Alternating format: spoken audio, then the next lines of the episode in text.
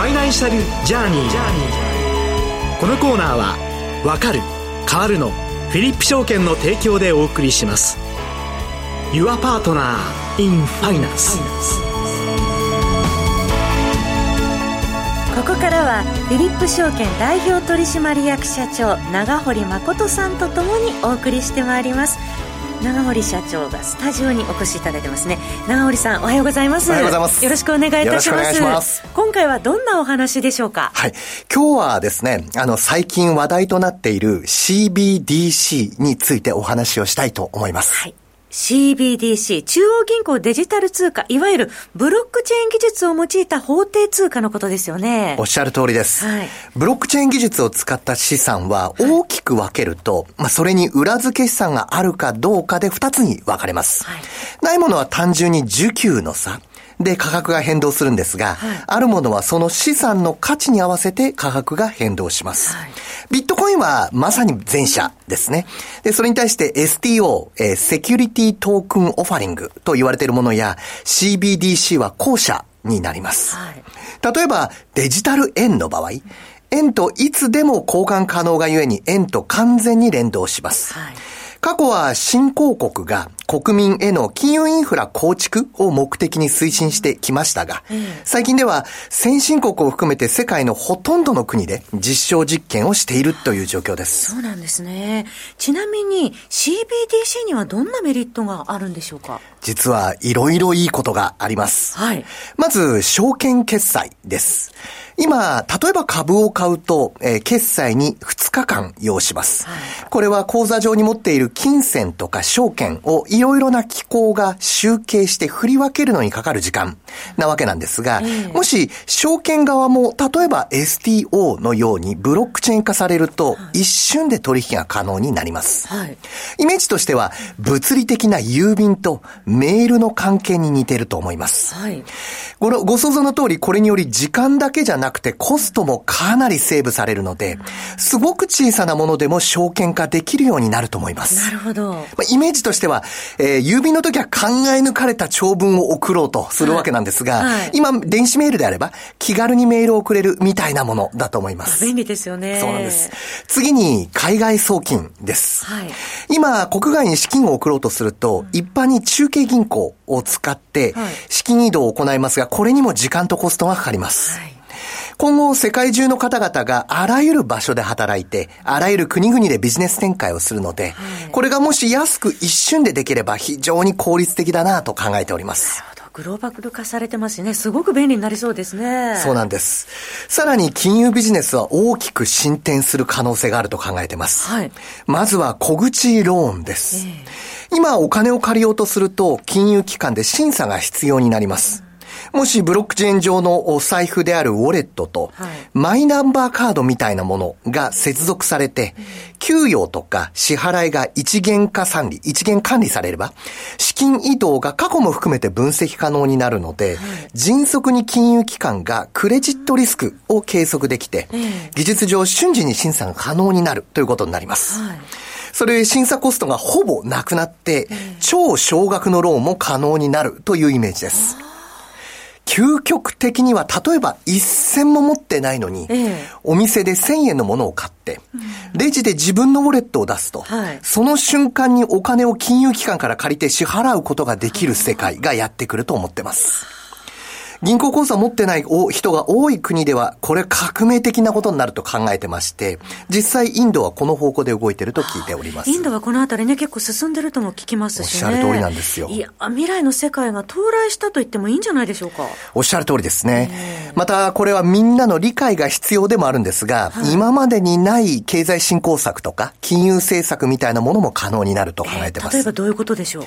例えばコロナの時に、えー思い出していただけると補助金を苦しんでる方々へピンポイントで支給することとか、実際支給されたお金が経済復興にどれだけ影響しているのかっていうのがかなり課題になっておりました。はいでももしこれをママイナンバーカードと結びつけると、補助金をピンポイントで対象者に送付することもできるし、えもっと言ってしまうと、対象者が対象となる商品の支払いをするときに、レジで初めて支給させるということも可能になると。いうことです。はい、さらに金融政策という意味では、ブロックチェーンのスマートコントラクトという機能を用いて、ええ、1年以内に利用したら100万円だけど、2年目以降に利用したら50万円になってしまうお金を支給することも可能です。こうするとみんなが急いでお金を使うので、はい、経済を一気に回す方法としてはうってつけの方法になるんですね。新たな経済活性化策にもつながるということなんですね。そうなんですよ。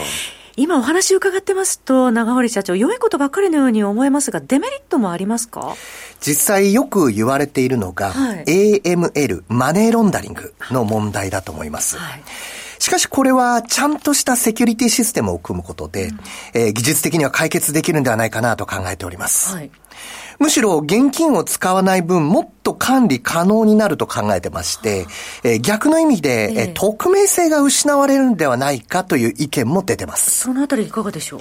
今後の社会としては、例えば個人情報のクラウド一元一括管理とか、こういったようなものっていうのは考え方として進むと思っておりまして、はい、その利便性の高さが秘匿性に勝るんじゃないかなと考えております。はいそれよりも実は私が心配しているのは世界の分断です。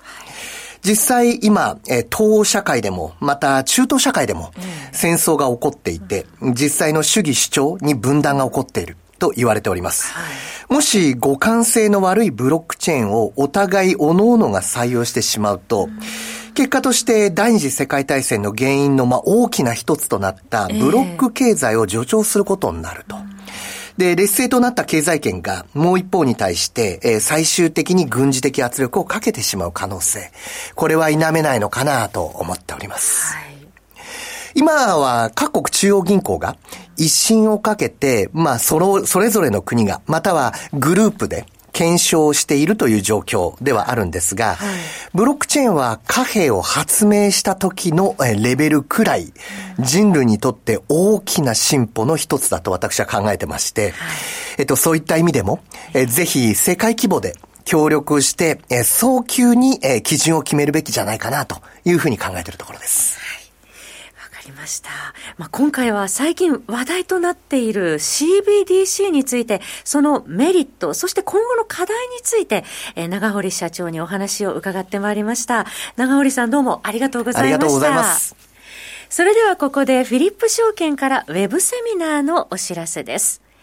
長年イギリスで個人トレーダーとして活躍、各種セミナーや著書などで大手銀行のディーリングルームで培ったノウハウを惜しげもなく披露し、日本の投資家の熱い視線を受け続けている松崎よしこさん。ファンダメンタルズ分析を用いて今後のユーロやポンドの動向、イギリス在住だからこそわかる要人や市場のテーマなどをお話しいただきます。貴重な情報収集のノウハウもしっかりお伝えいただきます。ドル円しか興味がない、ユーロロ円の正しい見方を知りたい。ファンダメンタルズは不要という方にもぜひお勧めしたいセミナーです。フィリップ証券ウェブセミナー、ユーロポンド攻略法がわかるファンダメンタルズの法則。11月16日木曜日夜8時から9時半まで開催いたします。ウェブセミナーですのでご自宅でパソコンからまたは電車の中でモバイルからなどお好きな場所からご参加になれます。ぜひお気軽にお申し込みください。お申し込みは、フィリップ証券のホームページまで、ファイナンシャルジャーニーのホームページ右側バナーからも、フィリップ証券のホームページにリンクしています。なお、このウェブセミナーでは、当社が取り扱う商品などの勧誘を行う場合がございますので、あらかじめご了承ください。フィリップ証券が提供する金融商品は、投資元本以上の損失が生じる恐れがあるものを含みます。契約締結前交付書面、または目論見書をよくご理解の上お取引ください。フィリップ証券株式会社、金融商品取引業者、関東財務局長、金賞第127号。以上、フィリップ証券からのお知らせでした。お知らせの後は、もうお一方ゲストをお迎えしてお送りします。フィリップ証券は、わかる変わるをブランドコンセプトに、投資のことがわかる、分かって参加する楽しさを皆様へお伝えしています。いつでもお客様の良きパートナーとして、対面営業、オンライン、法人営業、上場支援など、お客様に合ったご提案が可能です。多様な投資商品が登場する現代社会。投資がわかると意識が変わる。意識が変わると世界が変わる。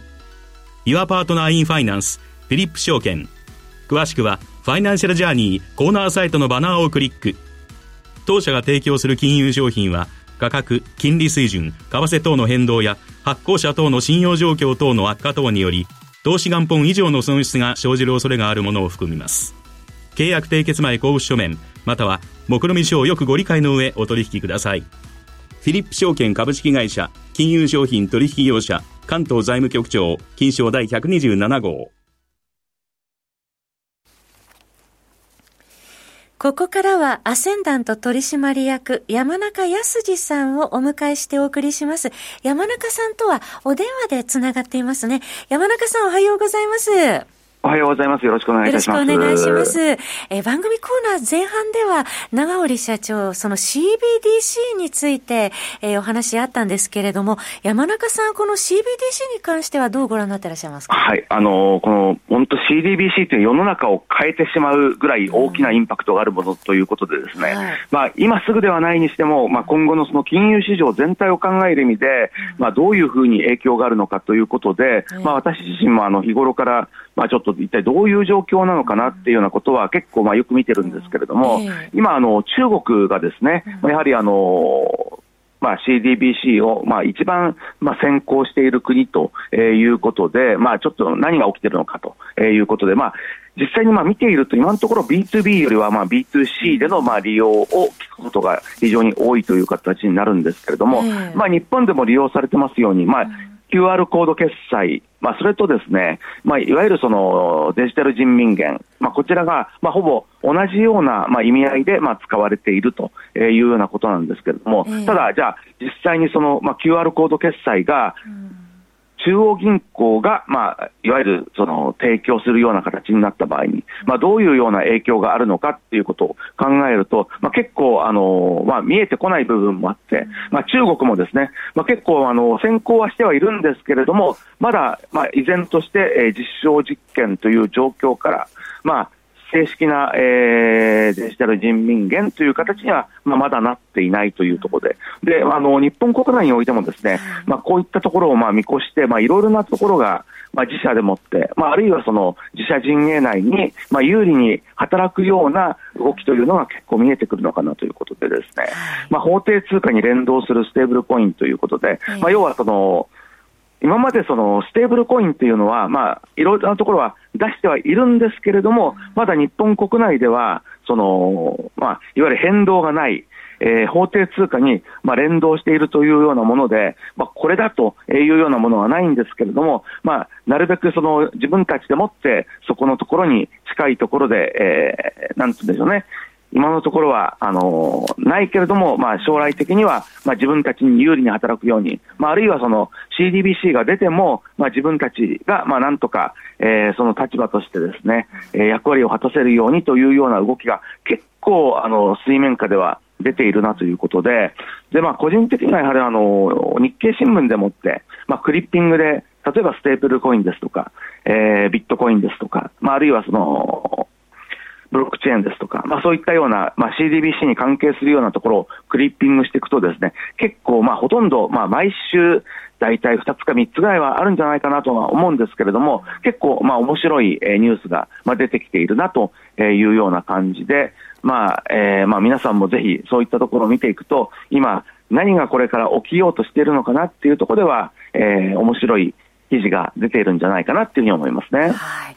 えー、長堀社長、今山中さんのお話にもありました、その国内の動向ですね、えー、逐一やっぱり見ておく必要もありそうですね。通りですね。今本当に山中さんおっしゃっていただいた通りで、えー、えっと CBDC としての国としての、えっと、デジタル通貨だけでなく、はい、民間としてのデジタル通貨っていうのもあると。で、また、私も、あの、山中さんもおっしゃっていただいた通り、あの、中国のデジあのデジタル人民元とか、えー、あるいは、その、えデジタルユーロみたいな、その、それぞれの、えー、経済圏が、ある意味、こう、なんていうんですかね、こう、それぞれが、えー、有利なように働くように、はい、えー、競争し合っている。で、これ自身がいい形で切磋琢磨すればいいんですが、実際にはそこで、え何らかのこう、差が出てしまう。これがもしかしたら後々問題になってくるのかなっていうところが一つ心配しているというところですね。ありがとうございます。えさて、ここからは山中さんに為替市場の動向などについて伺ってまいりますが、まあ、中銀ウィーク、まあ、終わりましたけれども、今後の主要国における金融政策発表を受けての為替市場の見通しについて伺っていきたいと思います。いしえ久しぶりに151円台、ドル円も、え足元ではつけてますけれども、山中さん、どうご覧になっていらっしゃいますでしょうか？はい、まあ、ドルは強いなというのが、まあ、一言で言うと、あの率直な印象なんですけれども、はいまあ、やはりあの